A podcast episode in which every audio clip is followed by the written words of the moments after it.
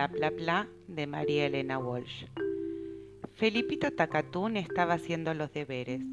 Inclinado sobre el cuaderno y sacando un poquito la lengua, escribía enruladas M's, orejudas L's y elegantísimas Z's. De pronto vio algo muy raro sobre el papel. ¿Qué es esto? se preguntó Felipito, que era un poco miope, y se puso un par de anteojos. Una de las letras que había escrito se despatarraba toda y se ponía a caminar muy oronda por el cuaderno. Felipito no lo podía creer y sin embargo era cierto. La letra, como una araña de tinta, patinaba muy contenta por la página. Felipito se puso otro par de anteojos para mirarla mejor. Cuando la hubo mirado bien, cerró el cuaderno asustado y oyó una vocecita que decía. Volvió a abrir el cuaderno valientemente y se puso otro par de anteojos. Y ya van tres. Pegando la nariz al papel preguntó ¿Quién es usted, señorita? Y la letra caminadora contestó Soy una plapla. ¿Una plapla? preguntó Felipito asustadísimo. ¿Qué es eso? No acabo de decirte. Una plapla soy yo. Pero la maestra nunca me dijo que existiera una letra llamada plapla y mucho menos que caminara por el cuaderno. Ahora ya lo sabes, has escrito una pla pla. ¿Y qué hago con la pla pla?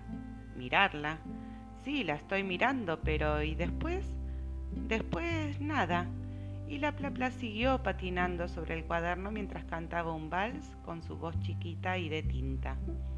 Al día siguiente, Felipito corrió a mostrarle el cuaderno a su maestra gritando entusiasmado.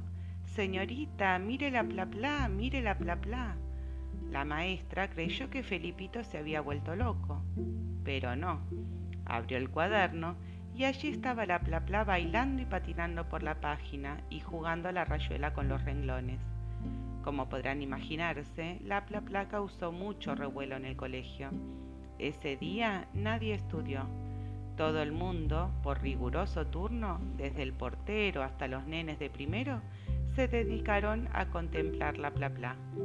Tan grande fue el bochinche y la falta de estudio que desde ese día la pla pla no figura en el abecedario. Cada vez que un chico, por casualidad, igual que Felipito, escribe una pla pla cantante y patinadora, la maestra la guarda en una cajita y cuida muy bien de que nadie se entere. ¿Qué le vamos a hacer? Así es la vida. Las letras no han sido hechas para bailar, sino para quedarse quietas una al lado de la otra, ¿no?